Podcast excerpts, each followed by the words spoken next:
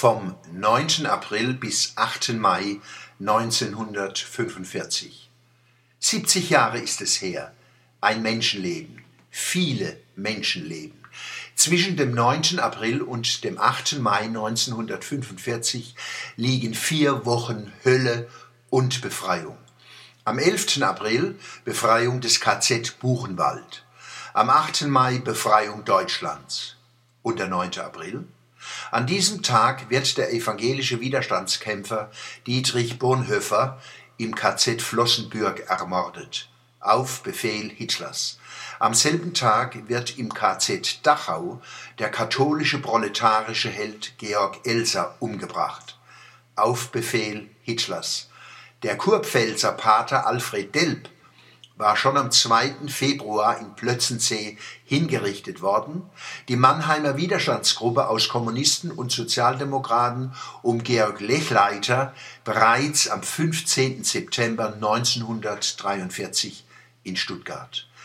Diesen Tapferen danken wir die Chance, nach dem Krieg weiter zu leben und aufrecht gehen zu lernen.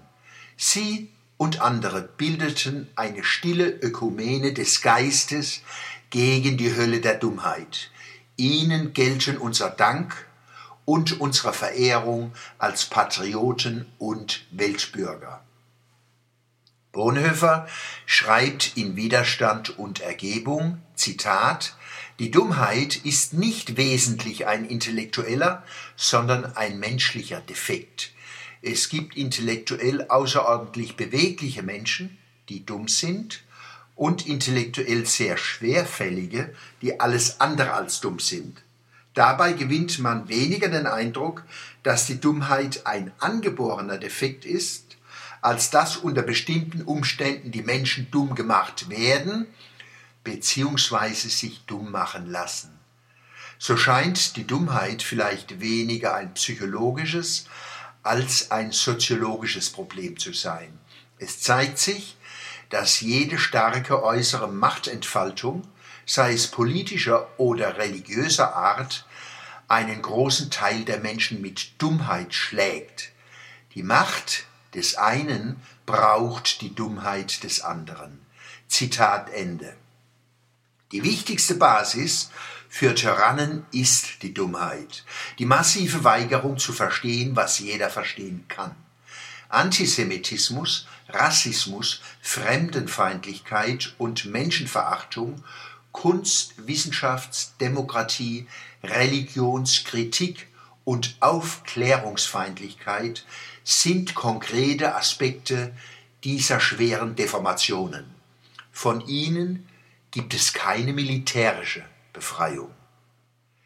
Die Dummheit ist die Erbsünde, sagt der evangelische Theologe Ernst Käsemann.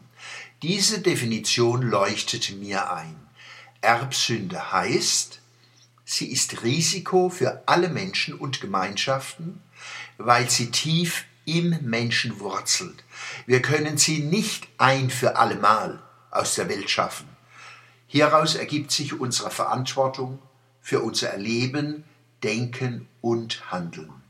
Die Zukunft der Menschheit hängt davon ab, ob uns gelingt, akute Erscheinungsformen von Dummheit immer wieder zu überwinden.